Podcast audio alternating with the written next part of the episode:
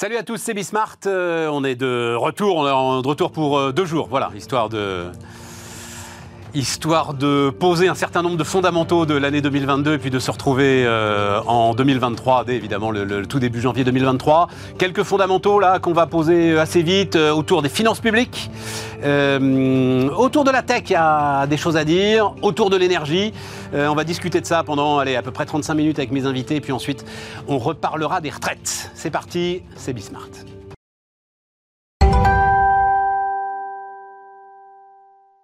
Donc, autour de la table, Thomas Blard, salut euh, Thomas. Salut Stéphane. Euh, Titanium Partners et Cyril Lachèvre, salut euh, Cyril. fondateur de Silence. note de l'INSEE, tiens, démarrons, finances publiques en débat. Donc c'était... alors, rapport d'étape, ça me fait hurler de rire quand même cette histoire du Conseil national de la refondation. Mais refermons la parenthèse, parlons de choses sérieuses. Donc, rapport d'étape et à cette occasion, donc, le directeur général de l'INSEE, Jean-Luc Tavernier, a projeté un certain nombre de vérité, on va dire ça comme ça, hein, euh, Cyril, autour des, autour des finances publiques. Euh, donc je vous ai un peu demandé euh, ce, que, ce que vous reteniez. On va peut-être on va peut-être voir ça. alors le premier point peut-être dont on peut parler, c'est donc évidemment croissance des prélèvements, hein, mais enfin croissance des dépenses. Euh, je suis pas sûr qu'il y ait croissance des prélèvements d'ailleurs. Hein. Non, non, non, croissance des dépenses, hein, donc c'est croissance du déficit. Euh, et donc euh, exclusivement celle, voilà, ce, pour moi c'est ce, ce graphe-là qui est le, le, plus impressionnant, parce qu'on voit quand même qu'on arrive à avoir une certaine, donc c'est en pourcentage du PIB. Hein. Euh, donc euh, évidemment retraité des effets de croissance et des effets d'inflation, euh, mais on voit qu'on a une certaine stabilité en fait de l'ensemble des postes, sauf le poste transfert, prestation et transfert. Ouais, c'est euh, c'est ça le point le plus intéressant, probablement, effectivement, parce que euh, toute la démonstration de, Jean-Luc Tavernier n'est pas, euh, contrairement euh, à ce qu'on peut s'attendre classiquement de dire qu'on a un déficit public trop important, une dette trop importante, ça, c'est des choses très connues. Mais en fait, il s'interroge, le patron de l'INSEE, sur, partant de ce constat-là, hein, donc on a une forte croissance de, des dépenses de, bah, de, de, répartition, voilà, de transfert, de, de prestations de répartition. Euh, il se dit, mais est-ce que les Français le ressentent hein, Pour faire très court? Euh, attends, attends, on va y aller sur est-ce que les Français le ressentent. Ah. Moi, déjà, là, je vois un truc quand même, et on peut le remettre. C'est que ça, c'est de la dépense publique euh, euh, dont personne ne pourra me justifier la rentabilité. Ah oui. Tu vois, c'est-à-dire, il y a un grand sujet sur euh, il ne faut pas être contre par principe la dépense publique. Je suis tout à fait d'accord. Ah à partir du moment où on est sur de l'investissement, sur des dépenses d'éducation, sur à la limite des dépenses de santé, ça peut se justifier. Mais là, on est dans de la pure dépenses communistes. Dépenses communistes. non, mais au sens communiste du terme. Mais en tout cas, dépenses sociales, c'est-à-dire qui ne créent aucune richesse par elles-mêmes, si ce n'est de permettre à un certain nombre de gars de consommer. Mais enfin, voilà. D'éviter de sombrer dans la grande pauvreté pour certains. Exactement, on est d'accord. Mais ça, c'est pas de la dépense rentable. Voilà, c'est le, le, premier point que je voulais mettre en avant. On voit d'ailleurs, si, si, on peut la remettre encore une fois, la courbe de l'investissement, bon, voilà, qui est d'une grande stabilité. Hein, c'est la courbe rouge, je crois, hein, la courbe de l'investissement. C'est exactement ça. Euh, qui est d'une grande stabilité. Moi, c'est le premier truc qui me. Et si on prolonge la courbe, ce qu'il n'a pas fait parce qu'il n'a pas fait les prévisions, euh, la petite courbe jaune qui est tout en bas, qui sont les intérêts d'emprunt, euh, bah, c'est en train de doubler. Hein. Donc, alors, ça passera de, de 3 de, 1,5 à 3 et bientôt à 5. Donc ça va dépasser les investissements dans 2-3 ans. On va voir. Je ne veux pas insulter l'avenir là-dessus. On a, on a le, le taux moyen pour 2022, puisque France Trésor a donné le taux moyen pour 2022, c'est 1,9. Oui, mais bon. Ça reste raisonnable. Ça ira à 3 bientôt. Ça ira à 3 bientôt. Ils tablent sur 2,3. Euh, donc ils ont, euh, je crois, c'est 270 milliards hein, à aller chercher euh, cette année. Ils tablent sur 2,3. Euh, on verra. Mais en tout cas. et ensuite, la courbe des taux d'intérêt, bah, on en saura un tout petit peu plus dans la journée, puisque euh, on va attendre. Euh, les banques centrales La réserve fédérale. Ah, Colin. Non, mais ça y est, ils ont. Le, patron de la réserve fédérale. Non, c'est ce soir le patron de la réserve fédérale. Ouais, voilà.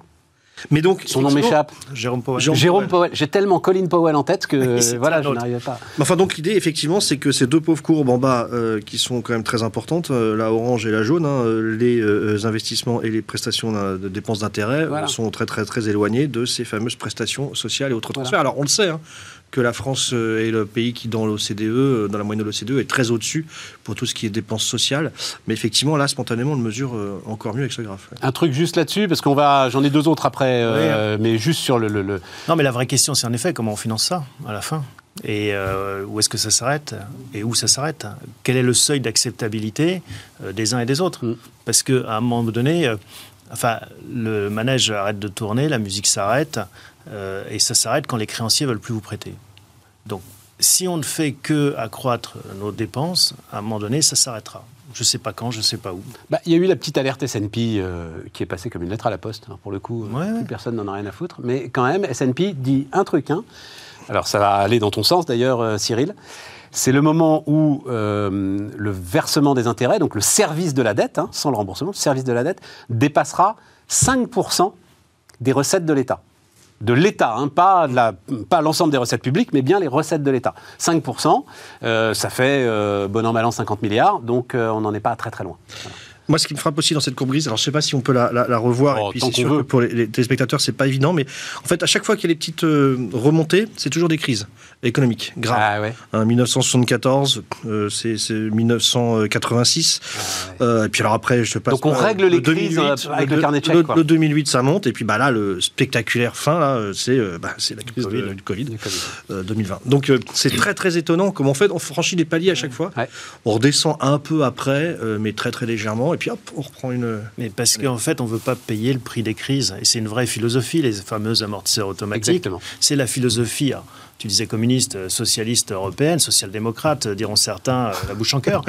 Mais par rapport aux États-Unis, où tu descends d'un étage et tu repars plus vite. Nous, on traîne ça, et du coup, on traîne le sac à dos qui est de plus en plus lourd. Et Bon, voilà, est-ce qu'en étant obèse, on courra plus vite le 100 mètres? J'en suis pas sûr. Et bon, c'est notre modèle économique, culturel. Et pour l'instant, avant de basculer dans autre chose, bah, je vois pas qui, va inverser la tendance. Deuxième image c'est qui m'a frappé, c'est le poids de la vieillesse parce que euh, ça y est, donc là on va voir une série de camemberts euh, qui vont être un peu compliqués à lire à la, télévision. Euh, faites-moi confiance. la vieillesse, c'est plus de 20% des dépenses. L'éducation, c'est 9%. Donc le poids de la vieillesse, c'est plus de deux fois supérieur à celui de l'éducation. Donc je pense que là aussi, on a un truc quand même qui... Bon, on va reparler dans un instant de la réforme des retraites. Et puis allons-y donc sur les effets de redistribution massif, parce que c'est là où la question de, Jean-Luc Tavernier a, tout, son, tout son sens. Donc on va peut-être voir la, troisième image, parce que j'ai pas les chiffres en tête et, euh, et je les ai pas notés. Mais en gros, quand on prend les écarts de salaire qu'on appelle au niveau primaire, donc tels qu'ils sont versés par les entreprises, on a un rapport de 1 à 20, c'est ça à peu près 1 euh, à 13, voilà. Voilà, ça c'est le truc le plus important. Euh, on, va le laisser un peu euh, pour que les gens puissent bien le, lire. Donc, on coupe en deux après. Avant redistribution, donc revenu primaire, euh, il y a un écart de 1 à 13 entre les, revenus les moins importants et les revenus les plus importants. Et puis, après redistribution monétaire, c'est-à-dire prestations sociales et impôt sur le revenu, on passe d'un écart, écart de 1 à 7. Et ensuite, et ça c'est une innovation de l'INSEE, hein, mmh. c'est euh, une fois qu'on tient compte des prestations en nature, c'est-à-dire de la consommation des services publics, qui est beaucoup plus importante pour les revenus les plus faibles que pour les revenus les plus élevés, on se retrouve avec un écart de 1 à 3. Oui. Et c'est là, euh, alors. Euh, c'est là où, je trouve que cette présentation de, du directeur général de l'INSEE est vraiment flagrante. C'est qu'il s'interroge après. Euh, il dit voilà, c'est une réalité des chiffres euh, et il y a deux solutions. Enfin, il y a, deux choses. Un, les Français n'en ont pas vraiment conscience. Donc, est-ce que c'est parce que ils réalisent pas à quel point en fait on est dans une société qui est très protectrice et c'est très bien. Et il ne porte pas de jugement là-dessus. C'est-à-dire évidemment, on a plutôt tendance à avoir des assurances mutualistes, etc. Et bien sûr, la sécurité sociale. Enfin, donc une société qui est très redistributrice, mais ils n'en ont pas conscience. Donc, est-ce que c'est euh, parce qu'ils sont pas assez éduqués, hein, très concrètement, parce qu'ils n'ont pas assez ces chiffres en tête, ou est-ce que c'est parce que les services publics sont assez inefficients finalement et qu'ils n'ont pas l'impression. Euh, et, il a cette phrase à la fin de sa présentation euh, qui dit attention, le sentiment d'une sphère publique inefficiente peut miner la légitimité du modèle social. En fait, sa démonstration, et il l'a fait devant le président de la République, hein, devant Emmanuel Macron, euh, c'était on est en phase pré-gilet jaune, comme avant, c'est-à-dire que les classes moyennes ont l'impression que les riches échappent à l'impôt parce qu'ils fraudent, pour faire très court, hein, c'est un peu près ce qu'il a dit, et les plus modestes ou les plus pauvres sont très aidés par l'État. Et donc, nous, classe moyenne au milieu, on a l'impression, encore une fois, de se faire avoir. C'est exactement le même sentiment. Et d'ailleurs, il y avait des enquêtes d'opinion qui ont été publiées, euh, qui ont été montrées euh, lors de, cette réunion, qui montrent qu'il y a vraiment des tensions sociales. Et donc, voilà. En gros, ce constat-là, il est flagrant. C'est-à-dire, on n'a jamais autant dépensé. Et les Français ont l'impression qu'on ne dépense pas pour eux. et ça, c'est quand même, effectivement, très inquiétant. C'est même le contraire. Clair. Les Français ont l'impression que les écarts et les inégalités se creusent. Hmm. La petite musique de, Piketty, alors que les chiffres montrent finalement bah, une assez grande homogénéité. Et je pense qu'en effet, on est dans l'économie la plus redistributrice Enfin, parmi celles des plus redistributrices en Occident. Donc, il y a un vrai souci. La question, c'est est-ce que c'est un manque de pédagogie? Est-ce que c'est un manque d'efficience? Tout cela est sans doute vrai. Euh, mais c'est quand même fou d'avoir le système qui redistribue le plus et qui arrive au bout du compte, on a l'impression qu'on vit euh, sous Thatcher euh, dans les années 80 en Angleterre. exactement. Et, ce matin, dans, le Figaro, il y a une, interview de Philippe Aguillon et de Jean Tirole, le prix Nobel, enfin donc deux très très grands économistes, qui posent exactement le même constat. Et arrive à une, il y a un sentiment d'inefficience de la dépense publique qui n'a jamais été aussi fort. Euh, et, pas qu'un sentiment, peut-être. Pas qu'un sentiment. Tu avais, tu avais dans le même excellent journal Le Figaro. Moi, en fait, ce qui m'a frappé, j'ai pas, je dois dire, j'ai pas lu euh, Jean Tirole, euh, Philippe Aguillon, je vais, le faire sur ton conseil, mais tu as les profs qui envoient à l'inspection académique les photos des fenêtres qui ferment pas. Enfin, c'est ahurissant, c'est-à-dire euh, il fait 6-7 degrés dans les classes, malgré parce que enfin c'est même pas de l'isolation là, c'est la fenêtre qui ferme plus quoi, tu vois. Enfin c'est c'est ahurissant, l'hôpital. Hein, donc, mais ça nous ramène aux dépenses d'investissement versus fonctionnement ou versus amortisseur social. Ça ramène à l'efficacité euh, de la dépense publique. ça ramène à, à, un moment à quoi sert chaque euro. Bah, justement, euh, euh, virer les back-office, enfin bref, alors, c'est tout ce dont on parle. C'est Philippe Aguillon, qui est, quand même un économiste, enfin qui est évidemment respectable, mais quand même plutôt de gauche et en faveur des dépenses publiques, qui a cette phrase à un moment donné qui dit on a confié la réforme de l'État, notamment la dernière qui s'appelle CAP 2022, c'est-à-dire en gros où est-ce qu'il faut couper la dépenses publiques, on l'a confié à Bercy. C'est-à-dire qu'on demande en gros aux, malades euh, où est-ce que, euh, où est que vous voulez qu'on coupe de jambes quoi. Enfin, quelles jambes Pourquoi vous voulez tu voulais la confier à qui À EY ou... Non, mais. non, mais. À, une, à, McKinsey, voilà, je cherche. À une personnalité. à des gens indépendants, c'est-à-dire, mais au sens euh, qui, qui ont le pouvoir et la légitimité. Combien de temps journaliste bah Mais si, on l'a fait dix fois. Oui, mais on n'a jamais réussi. Voilà, bref, donc on se pose toujours la même question, mais sauf que là, cette nouveauté-là, je, reviens là-dessus, hein, c'est que euh, pour une fois, l'INSEE le dit au sens euh, clairement, les Français en tout cas, ne ressentent pas. Remettons le, si on peut remettre la, dernière euh, vignette, parce que ça peut vous faire des arguments autour de la dinde de Noël. Euh, ça reste. Eh ben oui, mais c'est à nous aussi de porter ce débat. C'est à nous aussi d'informer, euh, de raconter ce qui se passe. Et ce qui se passe, c'est la réalité. Alors c'est vrai que le dernier chiffre, et je me souviens quand l'INSEE avait sorti cette, cette étude sur euh, l'utilisation des services publics, ce chiffre avait été contesté. Mmh. Bon, bah, reste à x7, reste à une division par deux. du fait de l'impôt sur les revenus et des prestations sociales. Mais je vais vous raconter une petite anecdote. J'étais ce week-end avec des gens qui vivent en Angleterre et qui me racontaient qu'ils étaient horrifiés parce que aller euh, chez le médecin, ça coûtait 150 livres. Et je leur disais, mais c'est le contraire. Le problème, c'est que quand on va en France, on paye rien ou quasiment rien et qu'on a, du coup, on paupérise bien sûr les, médecins et on n'a pas le sentiment que tout ça, bah, c'est financé par quelqu'un et que c'est un coût. Tu vas à la pharmacie, tu ressors avec, en ayant payé zéro. Est-ce que c'est normal On a l'information prix, elle n'existe plus. C'est exactement ça. C'est-à-dire qu'on aurait une petite note en disant vous auriez dû payer 150 euros, mais grâce à la sécurité sociale et à la solidarité nationale, euh, vous grâce aux riches, hein. de 25 euros. Après, vous en devez depuis ce que tu veux. tu veux aussi, tu veux aussi la photo de Bernard Arnault sur le ticket de caisse. c'est très Là, au moins, tu donnes un signal prix. Tu dis j'aurais dû payer tant et merci. Oui. Alors après, moi, je, enfin bon, bref, on en a déjà beaucoup parlé, mais euh, je l'ai beaucoup raconté. Je reste euh, c'était pendant la campagne présidentielle américaine, c'était une, euh, euh, des candidats, je ne sais plus lequel, je crois que c'était une femme, qui racontait quand même je veux pas être avec un môme euh, qui a des difficultés à respirer devant la porte de l'hôpital à se dire si je franchis cette porte, j'en ai pour 5000 dollars. Je veux, tu vois, tu, il faut pas non plus. arbitrage. Hein tu, elle veut tu pas veux pas avoir à faire cet arbitrage. Mais d'accord.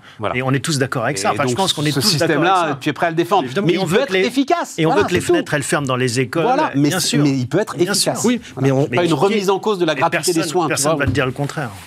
Si, tu avais l'air de. Non, non, je dis pas la remise en cause de la gratuité. Je dis faire l'effort de sortir peut-être les 25 euros que ça va te coûter, et quitte à ce qu'ils soient remboursés à 100% pour ceux qui méritent faire un remboursement à 100%. Euh, avoir l'impression que c'est open bar et que tu, tires la, chevillette et il y a tous les, bonbons qui tombent, euh, voilà. Bon, on a une émission plus courte, donc il faut qu'on... Votre analyse sur le recul de... Enfin, sur le recul de Macron, est-ce que c'est un recul de Macron? Bah oui, techniquement oui. Bah, tu décales d'un mois, c'est un recul euh, temporaire. Non, c'est une pause. une, pause, c'est pas forcément un recul. Tu vois, tu es, es, à un point A, non, mais tu peux rester à ton point A, tu n'es pas forcément obligé de retourner à un point B. Sur le fond, peut-être pas, mais en termes de calendrier, par définition, tu perds un mois. Donc, quelque part, euh, voilà. Donc c'est un recul, pourquoi? Il a la main qui tremble? Mais je ne sais pas. Moi, je ne comprends pas ce recul, mais bon. tu Cyril, euh, ton bah, expérience? Il semblerait que ce soit quelques petites fritures dans la ligne avec Matignon, euh, qui pense que J'ai lu ça. prêt euh, et que qui essaye désespérément d'embarquer la CFDT. Alors là, bon courage, mais euh, bon, on sait jamais. Le Monde raconte là, bah, dans celui qui est en train de sortir au moment où on, enregistre, et Borne essaye de négocier un pacte de non-agression, c'est-à-dire jamais Berger, jamais la CFDT dira OK mais essaye de négocier un pacte de non-agression avec des dispositions sur les carrières longues et des euh, dispositions sur euh, la pénibilité. Moyennant quoi, je suis d'accord, moi, avec, euh, avec, avec vous deux, enfin, avec, en tout cas avec toi, Thomas, c'est-à-dire. C'est un recul. Ah bah oui oui, c'est pas comme c'est pas le premier non plus. Il a la main qui tremble. Ça devait être en septembre, euh, c'est en décembre, puis le 15 janvier, ça sera le 15 juin après. Bon, non, voilà. mais, mais il, faut, juste le rappeler. Alors la réforme des retraites, il faut la faire, etc. C'est pas le problème. Enfin, il y avait dans le précédent quinquennat, il y avait quand même un haut commissaire chargé de la réforme des retraites, Jean-Paul Delevoye. Il a passé 5 ans à discuter, à négocier. Non, deux, ans à peine. En fait, on l'a oublié. Hein, il vote une réforme qui n'est pas celle là, mais il vote une réforme euh, deux jours avant le confinement ou quelque chose comme ça. Elle ira jamais en deuxième lecture. Mais, mais, on a oublié quand même qu'Édouard Philippe obtient un vote en première lecture bon, à l'Assemblée. c'est pas comme si euh, je avant dire, on, commençait à négocier depuis trois semaines. Moi, j'aimerais, j'aimerais qu'on m'explique qu'est-ce qui ira mieux ou qui sera plus simple à faire passer le 15 janvier par rapport au 15 décembre. C'est juste ça. Et il dit, sûr que c'est un bon arbitrage. Il dit qu'il veut discuter avec Eric Ciotti.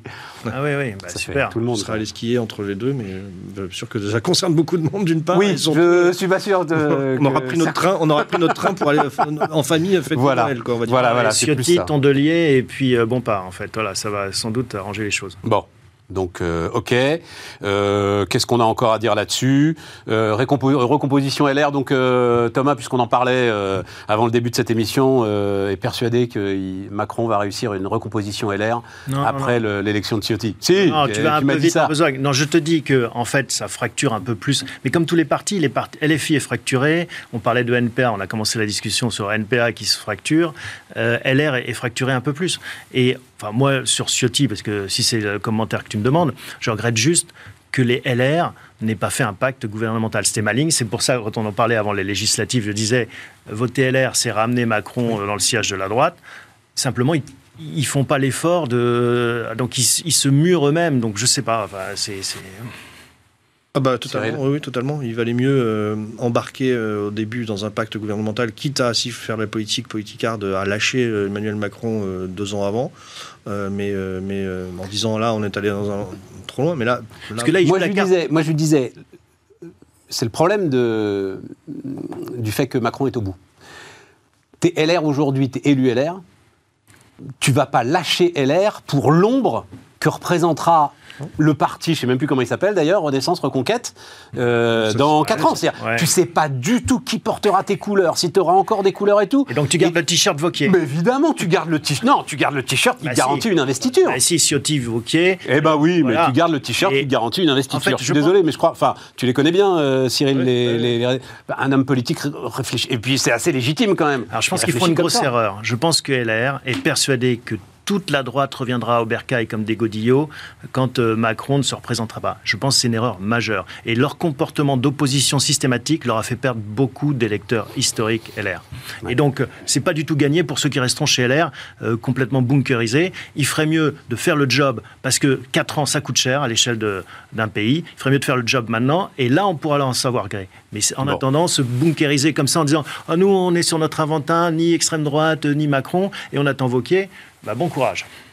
Tiens, encore une image. Euh, alors, j'ai mis ça emploi salaire, mais c'est juste. Euh, c'est, bah, on, est euh, demain, ce sera la dernière de l'année, donc c'est un peu les, les, les, images fortes, et c'est pour ça, Cyril, c'était nickel de, de commencer avec ces, ces, finances publiques. Là, c'est la perte de compétitivité au sein de la zone euro. voilà. Bah, tiens, d'ailleurs, c'est un tweet de ton ancien confrère, Raphaël Legendre, qui, qui reprenait un, un, graphe de Rexecode. Je pense que vraiment ça. Alors, désolé hein, pour ceux qui nous écoutent en podcast, ça va pas être la bonne émission à écouter en podcast, mais bah, en gros, c'est une ligne qui baisse inexorablement depuis euh, maintenant, euh, ça doit démarrer en l'an 2000, hein, je crois. Hein. Euh, donc voilà, depuis 25 ans. et après, on nous dira que les 35 heures n'ont eu aucune conséquence. Donc, qui baisse inexorablement. Et on est bien au sein de la zone euro. Hein. C'est la part de la France dans les exportations de la zone euro.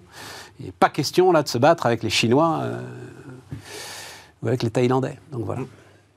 Pas de commentaires à faire bah, là-dessus. Hein. Malheureusement. non, mais les courbes sont déprimantes de toute façon. quand, quand elles doivent monter, elles baissent, et quand elles doivent baisser, elles montent. C'est un euh, fait. La dynamique d'emploi qui ne faiblit pas. Le secteur privé a créé à nouveau 120 000 postes de salariés entre début juillet et fin septembre alors, au supérieur à celle que on peut que s'en réjouir, mais c'est pareil, la, productivité là pour le coup baisse. On est d'accord. Euh, oui, alors et avec un faux débat sur la productivité en France, parce que en fait c'est des maths, numérateur, dénominateur, on divise par 35 heures et on revient toujours à la productivité horaire. En effet, il y a moins de gens qui bossent et on bosse moins longtemps. Donc forcément, on arrive à ceux qui bossent encore défendent une productivité horaire forte, mais à l'échelle globale, on fait que reculer et les 35 heures sont en première ligne sur ce, cette euh, oui, sauf que là, maintenant, les chiffres de productivité que tu donnes, c'est, j'ai presque envie de dire, à 35 heures constantes. Tout là, tu des reculs. Mais versus les, nos petits camarades, surtout. Oui, mais là, en gros, c'est notre recul de compétitivité, même par rapport à nous. C'est-à-dire, c'est rapporté au PIB. C'est-à-dire, on crée moins de richesses avec davantage d'emplois. C'est ça le, sujet, tu vois. C'est nous tout seuls. C'est des emplois peu qualifiés, mais c'est des emplois quand même, donc on peut que s'en réjouir, mais quand même. Euh, et puis surtout, c'est le problème d'éducation derrière, enfin, au sens de formation. De, mm. non, mais toutes ces courbes sont inquiétantes. Simplement, non, mais ces courbes, moi, ce qui me frappe, c'est qu'à chaque fois, en fait, c'est inexorable. C'est un long. Et tu te demandes si ça va toucher le fond de la piscine à un moment donné. non, il n'y a pas, il a pas un, choc à un moment donné qui peut expliquer. Et comme le disait Thomas justement, qui derrière explique à rebond, il y a, c'est, une longue dégradation. Et après, on te dit que ce sentiment n'est qu'un sentiment de déclassement et que la France perd son rang. personne ne dit ça, là, je crois. Hein. Espérons qu'on gagne la Coupe du Monde. Même moi, si tu veux, même moi qui étais le ravi de la crèche pendant euh, des années, euh, J'entends encore, si, si, il y a encore des gens qui viennent te défendre que la France va pas si mal, et voilà, tout est relatif, tu me diras. Mais oui, parce qu'elle reste au centre de l'Europe. On est en euh, finale. non, on n'est pas en finale. parce qu'elle reste au centre de l'Europe et qu'on a euh, pas encore, et qu'on a une, voilà, une situation géographique. Oui, on est au centre de l'Europe géographiquement. Voilà. géographiquement. Euh, de la. Tiens, changeons de. bon, après, mais ça, on en reparlera à la rentrée, hein, l'histoire des salaires, effectivement, qui sera le, le le grand enjeu, sans doute le premier grand enjeu des entreprises, enfin microéconomiques euh, à la rentrée. Euh, nouvelle de la tech, donc, c'est, alors, euh, on, en reparlera demain d'ailleurs, parce que Bruno Maisonnier, dont c'est le métier quand même, l'intelligence artificielle, sera avec nous, donc je lui demanderai. C'est vrai que c'est les échos qui ont fait grand cas, donc, de ce robot qui s'appelle comment, Thomas? ChatGBT ChatGBT. Non, pas GBT, GPT, pardon. C'est pas LGBT, c'est GPT, pardon. c'est un, nom, un nom ridicule d'ailleurs. Et, que toi, tu as testé alors, c'est ça ah le, oui, D'ailleurs, je lui ai demandé, tu pourrais pas t'appeler autrement, et il est très euh, je suis qu'une intelligence, qu'un programme algorithmique et euh, je n'ai pas participé à la définition de mon nom. Enfin, c'est assez bluffant. Et c'est pas que les échos d'ailleurs qui, qui, sont bluffés. Allez le tester parce que, en fait, c'est comme un chat et tu as l'impression de parler avec quelqu'un. Alors plein de fois tu l'envoies dans le décor où il dit non, bah, je suis pas. Je lui ai demandé euh, quels seraient les sujets euh, de Stéphane Soumier demain. il dit bah non, ça je suis pas. Mais comment tu c'est un site internet par lequel tu. c'est comme un chat, tu vois, comme un WhatsApp. Tu poses une question, tu lui parles, il te répond. Oui, mais le, comment est-ce que tu rentres en discussion avec lui? Parce que les chatbots ils vont être installés par les entreprises petit à petit. Non, non, mais c'est juste une interface comme tu vas sur Google, tu as une ligne et donc tu, tapes sur Google, tu tapes chat truc et tu vas être en, tu vas discuter avec lui. C'est un site qui a été développé par euh, OpenAI, euh, qui a été, parenthèse, cofondé par Elon Musk, encore lui, euh, pour justement mettre en garde contre les dangers de l'intelligence artificielle qui pourraient un jour menacer l'humanité. Et là, tu as vraiment l'impression que tu es dans 2001, l'Odyssée de l'espace, avec Hal qui te parle. Ça, c'est la version audio. Et bon, tu le mets sur Alexa, je pense que ça marchera aussi. Et il te répond voilà, c'est ça qui est, intéressant. Alors, bien sûr, c'est le début, mais c'est la vitesse à laquelle ça va. C'est-à-dire que euh, ils ont lancé ça en 2015, et là, ils te font une interface qui euh, est déjà assez intéressante. Comme c'est exponentiel, tu te dis, on se reparle dans deux ans, là, il y aura quelque chose. Et ça fait les dissertations. Alors le problème, derrière ça, c'est le, le, point que soulignaient les échos aussi, mais qui se pose tout de suite quand tu le fais. Quid de la valeur ajoutée des professions intellectuelles, avocats, journalistes, banquiers et autres? Parce que jusqu'à présent, on se disait non, non, les robots, c'est que pour l'école bleue. Là, l'école blanc, c'est le wake-up call l'école blanc, attention. Moi, je ne crois pas du tout à ça. Ah ben, je crois le Je, crois. Alors, en fait, c'est ce que je disais moi aux jeunes journalistes quand je dirigeais des rédactions. Euh, c'est effectivement, si vous faites une information, en gros, je vais dire, pardon, hein, euh, le prenez pas mal. Si tu fais France Info, oui, tu peux être remplacé par un robot euh, quand tu veux. Faire ce qu'on fait là, je suis pas sûr. Je pense qu'il y a un peu de boulot pour bah. qu'il ait. Non, parce qu'il faut qu'il, il faut que de temps en temps il ait euh, des envies de transgression. il faut que de temps en temps il ait envie. La transgression se programme. Mais l'humour se programme. Il écrit. Il est pas sûr, Attends, Thomas. On en parlera avec Bruno demain. Tiens, je le note. Est-ce que la transgression se programme? Exactement. Il, était en panne à un moment donné parce qu'il y avait trop de trafic. Et euh, il donnait des réponses, euh, des exemples. Et l'exemple, c'est fais-moi, dis-moi, enfin, demande à l'Otari pourquoi tu es en panne et il faisait squeak squeak. Il imitait l'Otari. Je suis en panne parce que euh, nos développeurs euh, sont en retard sur le truc. Squeak squeak. Il se moquait. Enfin, alors je sais pas d'où ça vient ça, mais squeak squeak. Même toi, enfin, tu ferais la blague. Tu dirais, bah, c'est un humain qui fait une blague. Ben non, c'est une machine. il a de l'humour. Bon, donc ça t'inquiète un peu Non, ça m'inquiète pas. Moi, ça me ravit. Au contraire, moi, je. je Parce qu'il fera de la fusion-acquisition aussi. Hein. Oui, oui. Mais exactement. Et là, il ira beaucoup plus vite que toi à lire un bilan. 10 000 fois plus vite. Il scannera tout et puis il n'y aura plus besoin de banquier. Non. Donc, en effet, mais ça pose des problèmes géniaux. Mais moi, je suis, enfin, je, suis enthousiaste, je suis tech enthousiaste. Donc voilà, pour l'instant, euh, tant mieux. Mais je trouve ça passionnant à suivre. et ça va vite. Oui. Il y a eu deux choses euh, fascinantes cette semaine hein, en, matière de technologie. Il y a eu ça, euh, ChatGPT, dont on a plus parlé que d'habitude, mais c'est vrai que c'est pas nouveau nouveau. Puis il y, a, quand même aussi euh, en science l'expérimentation réussie de fusion nucléaire, quoi. et, ce qui est arrivé hier. Donc je mets pas du tout ça sur le même plateau, mais c'est vrai. Compétences totalement. Non, mais ça, ça va très, ça va. Ça, enfin, on dépeint toujours un monde à l'agonie, on n'a plus d'électricité, etc. Mais enfin, ça, là, Dieu merci, il reste des scientifiques dans ce, dans ce monde. ça avance très vite. alors peut-être que c'est. Alors Dieu merci, il reste des scientifiques et Dieu merci, il reste l'Amérique. Oui, alors voilà. Pour les laisser travailler et pour leur donner du pognon pour travailler. Les scientifiques hein. américains. Non, mais là où c'est super intéressant, c'est qu'on a l'impression qu'il faut euh, s'arrêter de vivre, euh, aller planter des carottes et, mm. vivre dans le Larzac et euh, économiser son eau de pluie, alors que finalement, si tu écoutes ceux qui ont une vision tech positive, dans 50 ans, on n'aura plus d'énergie euh, carbonée, euh, on aura des voitures euh, pas volantes mais électriques partout, et on vivra un monde qui n'aura jamais été aussi merveilleux. Mm. En fait, c'est quand même incroyable. Et ça, c'est à portée de main aussi. Ce scénario, et c'est pas forcément Tchernobyl, on peut avoir aussi le bon scénario. Le problème, c'est que rien. Alors, on Aujourd'hui, euh, Jean-Marc Jancovici est devenu, c'est normal d'ailleurs, hein, qui sème le vent récolte la tempête, donc c'est un peu les, deux faces de Janus, euh, etc. Euh, moi, c'est vrai que moi-même, j'ai beaucoup, beaucoup écouté ce qu'il disait avant qu'à un moment, j'ai trouvé qu'il vrille et qu'il commence à. Et quand il dit qu'il faut quatre, avions par vie. mais, mais, mais là où il a un point, c'est que rien depuis 20 ans dans les découvertes importantes autour de l'énergie ne te permet de penser que ce que tu viens de dire a la moindre réalité. La fusion nucléaire. Mais non, mais la fusion, mais, mais, mais ils ont fait une expérience, si j'ai bien compris. Bah ils, progressent. Mais il faut que tu passes à l'échelle. Et à ce moment-là, tu vas te retourner sur ITER. Comment on a fait la bombe nucléaire au départ Comment on a fait le nucléaire au départ? Eh ben, on a dû passer à l'échelle. Les questions qu'on se pose là, on se les a posées. Là, moi, ce qui me fascine, c'est la vitesse à laquelle ça va. Et c'est ça qui est, qui est juste dingue dans tous les domaines. C'est juste un point de vue mathématique. Alors, oublions ce qui est génial avec la fusion nucléaire, ça va à l'encontre du discours qu'on nous tient. C'est-à-dire qu'en gros, on démontre qu'avec 1 plus 1, on arrive à 3. Voilà. C'est la première fois que tu as, besoin de moins pour produire plus. Exactement. Et là, après, ça veut dire qu'effectivement, euh, bah, peut-être que ça peut arrêter avec ce discours de décroissance. Consommons moins parce qu'on n'arrive plus à produire suffisamment pour consommer et qu'en gros, on a l'impression que quand on consomme, on a, on a, on a, on a, on a, produit deux fois plus pour une seule, une seule unité de consommation. Donc c'est cette simple inversion mathématique que je trouve magnifique, moi. Euh, qui, qui, voilà, c'est, et peut-être ça sera compliqué, peut-être ça sera Flamanville, peut-être ça sera long, ça sera dans la douleur, mais c'est quand même une douleur qui est plus agréable parce que tu as un bout du tunnel qui est agréable que de se dire on va tous euh, s'enfermer et puis chauffer au feu de bois et élever des poules. Enfin, franchement. Exactement. Qui peut être sympathique. Avant, Noël, avant Noël, bah oui, Mais tu vois, l'intelligence artificielle, elle te dirait pas.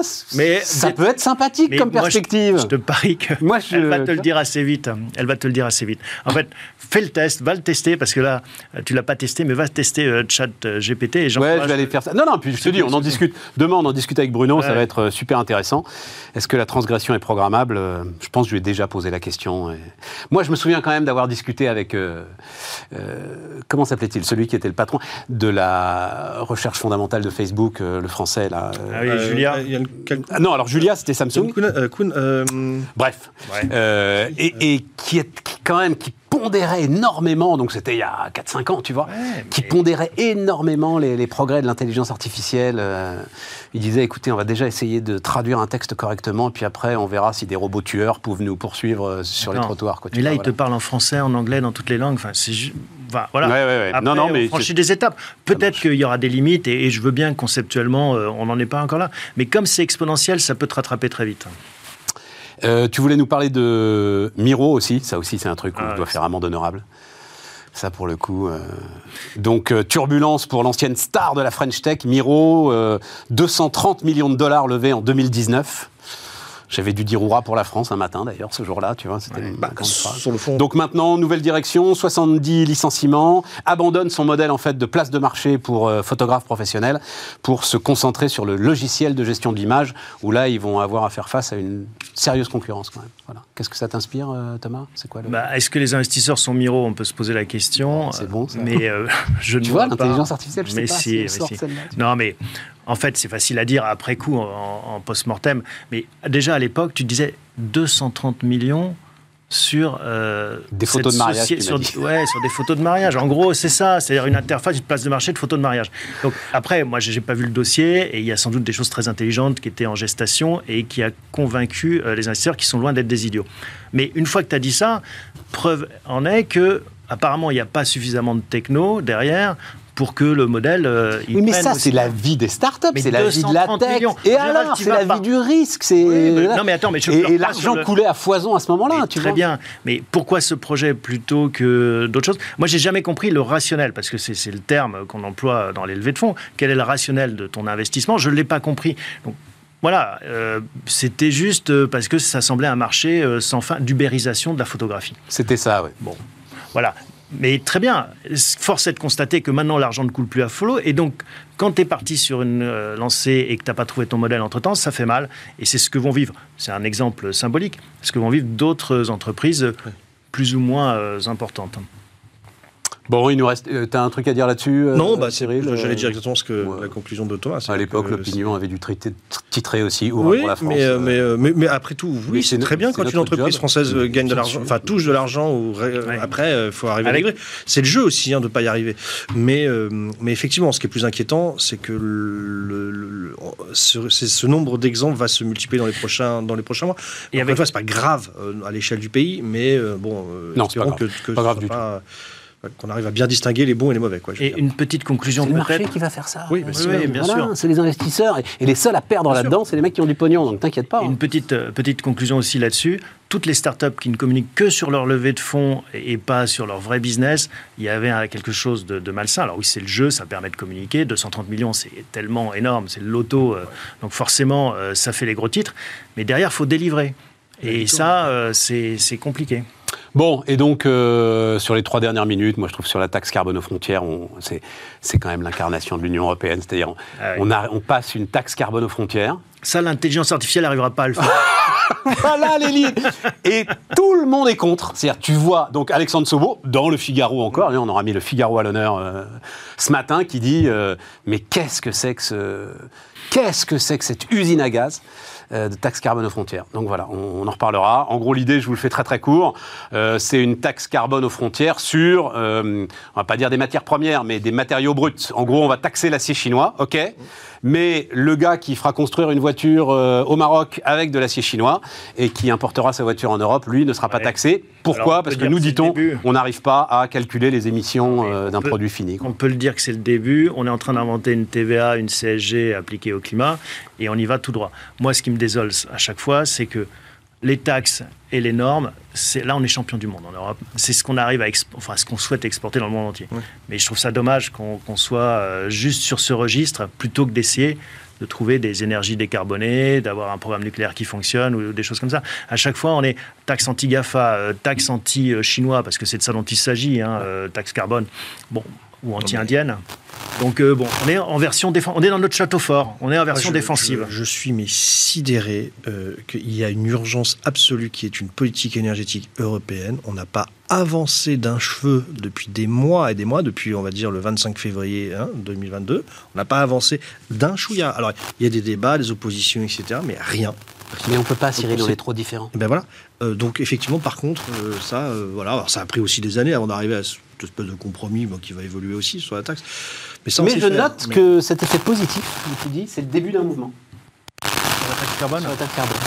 Bah, en fait, J'en sais rien où ça si, va Si, reste fini. Une dernière phrase positive. Si tu veux, si tu veux. Voilà. Oui, mais tu, ne peux pas demander aux entreprises européennes d'être exemplaires et dans ce cas-là, les pénaliser encore plus par rapport aux bah, autres. Tu vas accélérer la délocalisation. Hein. On voyait déjà avec les coûts de l'énergie. Euh, c'est le risque. Il y a un risque. Ce qui est quand même un paradoxe. Tu fais une taxe carbone aux frontières, mais tu la euh, euh, euh paramètres tellement mal. Hum qu'effectivement, ce, que, dit, euh, ce que disent les industriels euh, ce matin, c'est tu vas accélérer la, délocalisation. Après, Rome ne s'est pas faite en un jour, et ça, on peut leur donner le bénéfice, c'est quand même complexe à mettre en place. Ils n'ont pas trop le sens des priorités, en tout cas, très très court terme. On reparle de tout ça demain. Merci euh, les amis. Et nous, on va retrouver Emmanuel Grimaud et on va retrouver, parce que voilà, on a le temps d'en reparler pour le coup, puisqu'il paraît qu'il faut faire de la pédagogie. Donc les, les grands équilibres sur les retraites en attendant. Donc a priori, maintenant, c'est prévu pour le 10 janvier en attendant le 10 janvier et la présentation de, la réforme.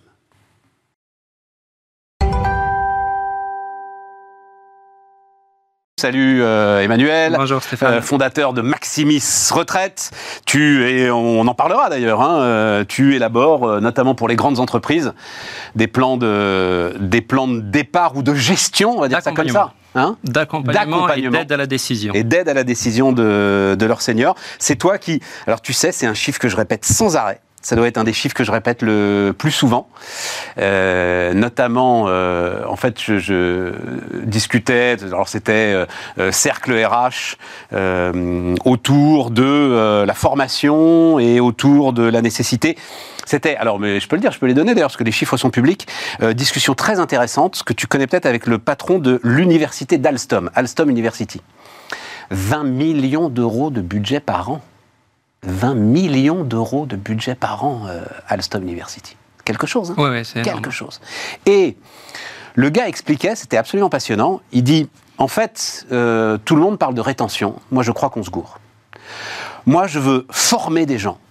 Hmm assumer presque comme une option stratégique l'idée qu'ils partent parce qu'ils porteront mes valeurs, parce qu'ils reviendront, parce qu'ils repartiront, et les carrières de l'avenir sont celles-là, encore plus si on sait qu'on euh, va travailler jusqu'à 65 ans. Je trouvais ça brillant. Oui, et, je, suis tout à fait d'accord sur le concept. Mais lui, il est patron de l'université, donc la formation, c'est son, c'est sa raison d'être. Mais attends, c'est Alstom, hein, ça veut dire, c'est pas, tu vois, c'est pas Capgemini. Il y, a de l'industrie là-dedans. Le hein. patron de la business unit, qui a eu quelqu'un qui l'a bien formé pendant deux ans, deux ans et demi, et qui effectivement, au bout de deux ans et demi, s'en va, euh, ça l'amuse beaucoup moins. Sauf si, parce que ça fait partie du truc, ce patron de business unit, il est intéressé à ce qu'il y ait du mouvement dans ses effectifs. Sauf si l'entreprise décide, et c'est pour ça qu'on parle d'option stratégique, que une BU figée pendant 3, 4, 5 ans, eh ben c'est pas bien. Voilà. Et le manager a pas bien fait son boulot. La fluidité de toute façon de l'emploi, et ce qu'on a d'ailleurs en ce moment avec la possibilité de donner sa démission, ce qu'on ne faisait pas il y a 5 ans ou 10 ans, et de retrouver un job le lendemain, c'est de toute façon effectivement bénéfique pour tout le monde. On est d'accord là-dessus. Exactement. Et donc il y a ce nouveau concept, je vais arrêter, on va parler des retraites, mais ce nouveau concept, alors nouveau peut-être pas pour toi, il est nouveau pour moi, je l'ai découvert récemment, d'offboarding, c'est-à-dire hum. au moment où tu intègres le gars, eh ben, tu discutes déjà avec lui des conditions dans lesquelles il pourra partir. Absolument. Absolument, c'est une réflexion euh, passionnante, très long terme et, globale. Et, peut-être que toi, en tant que patron de boîte, tu as en tête aussi, parce que toi, tu euh, as besoin de essaie de les garder. As besoin de, de les garder. Mais toi, et il reste, et il reste. Et parce qu'ils ont une expertise aussi, ils développent une expertise euh, très particulière. Bon, donc. indexation des retraites, là, on en parlait avec, avec François Langlais. Tu me dis, t'inquiète pas pour l'indexation des retraites. Bah si, je m'inquiète, c'est bien ce qui se passe aujourd'hui. C'est quand même une priorité donnée aux retraités. Oui, mais tu t'inquiétais en disant ça va, ça va coûter trop cher, etc. L'Arco-Agirc a augmenté là, au 1er novembre les retraites de 5,12%. Donc on est très loin de nos 7% d'inflation. Rappelons quand même que dans les dix dernières années, l'Arco-Agirc a désindexé, je crois, sur 7 euh, des dix dernières années. Alors qu'on avait quand même un petit pourcent d'inflation. Alors qu'on avait euh, désindexé en dessous de l'inflation, en augmenté moins que l'inflation.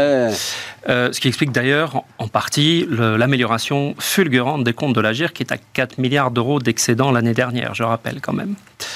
Le, la hausse de la masse salariale, la base de cotisation, donc la les chiffres de la COS. Sur les six premiers mois de l'année, on n'a pas encore les chiffres de, de septembre. Sur les six, mois de sur les six premiers mois de l'année, c'est plus 11,5% 11, par rapport à l'année dernière. C'est plus 9,5% par rapport au quatrième trimestre de 2019. Donc, ça veut déjà, dire qu'en donnant 5,4, la Carco, en fait, se garde 5%. On peut voir ça comme ça. Et dans les six donc premiers François a raison, c'est une très bonne nouvelle. Dans les six premiers mois de l'année, on n'a pas eu encore l'effet des augmentations inflation dont on a commencé à parler vraiment justement à la fin du printemps, pendant l'été, où les, boîtes ont dit, où les grandes entreprises ont dit je vais augmenter de 5%. Donc si on, si on Donc le, le, Q3 et Q4, septembre et décembre, auront, à mon avis, des augmentations de masse salariale, donc de base de cotisation, donc de rentrée de cotisation pour la maladie, pour la sécu maladie, c'est très bien, mais également pour les retraites qui vont être très significatives. Alors attention. Et accessoirement. Non, non, non, mais il faut juste préciser. Euh, masse salariale, tu as raison, c'est le chiffre. Euh, la baisse du chômage, évidemment, il n'y a pas que des augmentations de salaire. Il y a aussi ah, la non, baisse ça, du chômage. Bah, c'est le taux d'emploi. Oui, oui, bien sûr. C'est la traduction. Non, non, parce que les, gens peuvent se dire, mais enfin, bon Dieu, qui a été augmenté de 11%, de 11% Non, personne. personne. Hein, c'est les 6-7% d'augmentation, 8% pour La hausse du taux d'emploi, plus, la hausse plus les augmentations, plus effectivement les gens qui changent de job, comme vous évoquiez tout à l'heure. Je passe d'un employeur à l'autre, je, je fais une petite culbute. Mais en tout cas, la base est quand même très, très, très, très solide. Ce qui, euh, d'une certaine manière, je sais que tu n'es pas chaud avec la borne d'âge, mais ce que tu viens de dire là, plaide en faveur de la borne d'âge. C'est-à-dire, et là, il faut vraiment bien, euh, on en discute ensemble hein, assez souvent, euh, mesdames, messieurs, mais l'idée, quand Elisabeth Borne dit, comme elle l'a dit là au milieu de la semaine, la réforme des retraites ne servira pas à payer autre chose que les retraites. D'une certaine manière, elle ment par omission. Parce que effectivement, les cotisations retraite iront toujours vers les régimes de retraite, mais tout le reste, c'est-à-dire l'augmentation de la quantité de travail, elle, elle va bien les servir. augmentations de CSG et dans, vers l'assurance maladie. Absolument. Mais là encore, euh, Macron l'avait évoqué en début d'année, s'il y avait un passage à 65 ans auquel je ne crois pas et que je ne souhaite pas. Ils ont l'air déterminés là. Mais s'il y avait un passage à 65 ans, les excédents générés et à l'Arco-Agirc d'un côté qui a annoncé des prévisions quand même où leur réserve passerait de 70 milliards à 130 milliards. La GIRC a 4 milliards d'excédents l'année dernière. La GIRC ne va pas pouvoir avoir des, des, excédents tous les ans de 10 milliards d'euros. Eh ben on baissera les cotisations. On baissera les cotisations, peut-être où on mettra autre chose. Et on peut imaginer un transfert des allocations vieillesse vers effectivement maladie ou dépendance. Et ça, je Et du côté de la CNAP, du côté du, grand régime de retraite, c'est quoi les effets d'une borne d'âge à 65 ans? Parce que tu amènes un chiffre, toi, que je ne revois nulle part. Tu dis, c'est un gain de 30 milliards d'euros par an. Sur la totalité, c'est 12 milliards pour la CNAV et 30 milliards. La, la CNAV, c'est un tiers des retraites versées en France. Donc si tout le monde décale de deux ans, on va dire que le, gain se retrouve sur la totalité des régimes, donc sur euh, donc ça fait 30 milliards. Mais pourquoi est-ce que 30 milliards pour deux ans de décalage Mais pourquoi est-ce que le gouvernement nous donne pas ce, ce, on, le chiffre on, le retrouve dans certains. Ah, tu le retrouves, mais dans les déclarations, dans les déclarations, c'est quelques milliards à droite à gauche, parce que moi je bois, je, bois tes paroles, donc euh, à chaque fois je dis bien sûr que si. Et en fait, tu cherches. Non, mais les excédents sont, considérables. Alors là, il y a des chiffres qui sont sortis qui me laissent un petit peu pas pourquoi les politiques les minorent. Qui nous disent passe borne d'âge, effet considérable justement de cet ordre de grandeur. Et si on augmente le nombre de trimestres, des effets minimes, j'ai un petit peu de mal à, à, voir pourquoi. Tu dis, ils ont l'air déterminés. Oui, c'est vrai, quoique il y a toujours cette petite musique qui est de dire on est prêt à négocier. Il y a quand même quelque chose qui a changé en six mois. Il y a six mois, on avait le MEDEF qui nous disait c'est 65 ans ou rien, et les Républicains qui depuis euh, dix ans nous disent c'est 65 ans ou rien. Dans une interview il y a un mois, Geoffroy Roux Bézieux a dit finalement la borne d'âge, c'est pas vraiment le sujet. Ce qui compte, c'est l'âge effectif moyen de départ. qui est déjà à 63 ans et 4 mois dans le privé. Et hier, je ne sais pas si tu as entendu, Olivier Marlex, patron des députés euh, LR à, l'Assemblée, a quand même dit et répété et re-répété en disant ne parlons pas de 65 ans, c'est de la provocation, euh, faisons les choses progressivement. Et il a même dit, à, ma grande surprise, en disant, commençons par faire 63 ans, et puis après on verra pour le 64. Ce qui, dans le discours des Républicains depuis des, années, et comme il est quand même patron des Républicains à l'Assemblée, je pense qu'on peut l'écouter. En face, oui, parce qu'il il, va avoir besoin d'eux pour euh, faire voter son, bah, texte final. Si, le MEDEF est, d'accord pour l'âge moyen... Là, non, mais le MEDEF, enfin laissons côté le MEDEF, en 2023, en ce moment, les gars. En 2023, on va encore rajouter trois mois d'activité nécessaire. D'accord? Donc par rapport à l'âge moyen de 2020, où on était sur des personnes qui partaient avec 166 trimestres, en 2020, euh, l'année prochaine, on sera sur des gens qui vont partir avec 168 trimestres. Chaque année, les gens ont commencé à travailler un petit peu plus tard. Donc l'âge moyen effectif de départ il se décale.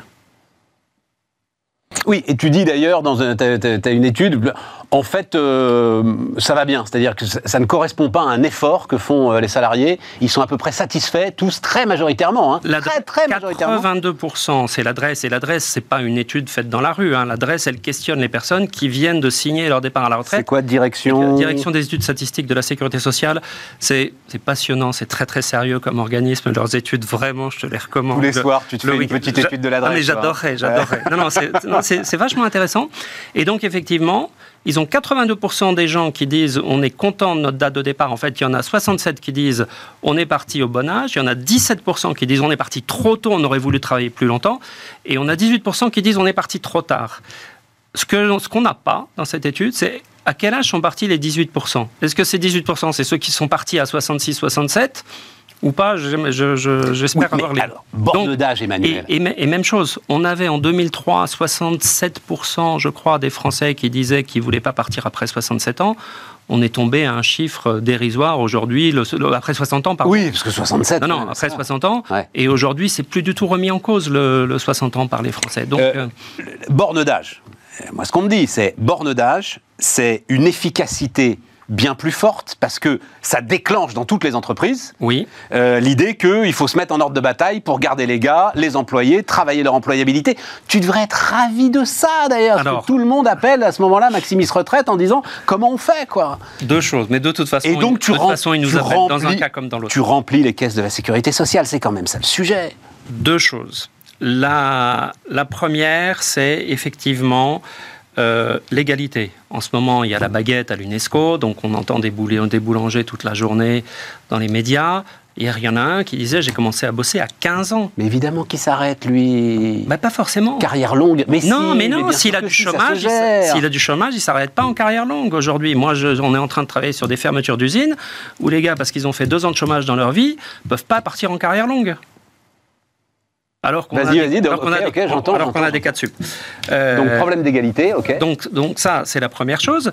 Euh, et j'ai oublié la deuxième. Ah, bon bah tant pis. Parce que moi, c'était le, gain pour l'ensemble des finances publiques. C'est ça le sujet. C'est ton chiffre de 1,5 million. Tu dis, ah oui, en gros, tu dis c'est 1,5 million de seniors donc, la borne d'âge à 65 ans, c'est un million et demi de seniors qui devraient partir, qui ne partiront pas. Qui restent en plus dans les boîtes et qu'il faut occuper. et qu'il faut occuper, mais ils vont bosser enfin, Emmanuel. Dans tu dis que ça va coûter combien 37 ou non, 40 non, non, milliards non, non, non, 80 milliards d'euros Mais ils vont produire enfin Mais ça dépend des secteurs. Ça dépend des secteurs. Et là encore, le, c'est, le côté 35 heures où on dit on fait la même chose pour tout le monde, mais non, parce qu'il y a des secteurs dans lesquels on a effectivement des besoins, café, hôtel, restaurant, et dans les restaurants, ils seront très contents que les gens bossent trois ans de plus, il n'y a pas de problème. Il y a des secteurs y compris dans l'automobile ou autre, où aujourd'hui, euh, ça va être plus compliqué de garder les gens trois ans de plus. Mais et, on le sait très bien. L'automobile manque de... Tout le monde manque de bras, tous les secteurs pas, manquent Pas dans tous les métiers. Dans, une même boîte, Allez, tu dans, une, dans une même boîte, tu as des gens, tu as, tu as des métiers... C'est marginal sur, le marché du travail, ça, Emmanuel Non, je te pose la question. Ça, non, non, non, non, ça reste encore. Euh, mais c'est effectivement essentiellement dans les grandes entreprises. C'est les grandes entreprises qui ont le plus de mal à garder leurs seniors. Et on est bien d'accord, s'il y a un âge à 65 ans mécaniquement dans le, dans, dans, dans, dans, le mode de pensée, on va dire, bah tiens, je mets quelqu'un en formation à 59. Exactement. Alors qu'aujourd'hui, là-dessus, je suis tout à fait d'accord. C'est un des défauts, c'est-à-dire qu'on n'est pas encore dans la culture en France de comment on s'organise. Et il y a un autre sujet, c'est qu'aujourd'hui, on a beaucoup de boîtes qui nous disent, ah ben machin, on va virer les, les, les, les plus âgés parce qu'ils seront plus âgés, ils coûtent plus cher, etc. Mais aujourd'hui, il y a plein de gens qui, à 59 ans, ou 60 ou 62, sont tout à fait prêts à changer de vie ils ont payé la maison, ils ont les enfants qui ont fini leurs études, ils n'ont plus des besoins énormes, ils n'ont pas envie de prendre l'avion quatre fois par semaine, même si on le prend moins maintenant, et ils seraient peut-être tout à fait d'accord à réduire, alors ça peut passer par la réduction du temps de travail, à, avoir à, gagner moins que ce qu'ils gagnaient quand ils avaient 52 et avoir un rythme plus, plus humain, plus agréable et, et, un job différent. Mais ça, les boîtes françaises ne savent pas faire. Sauf si, et on bim, tu dis c'est 65 ans.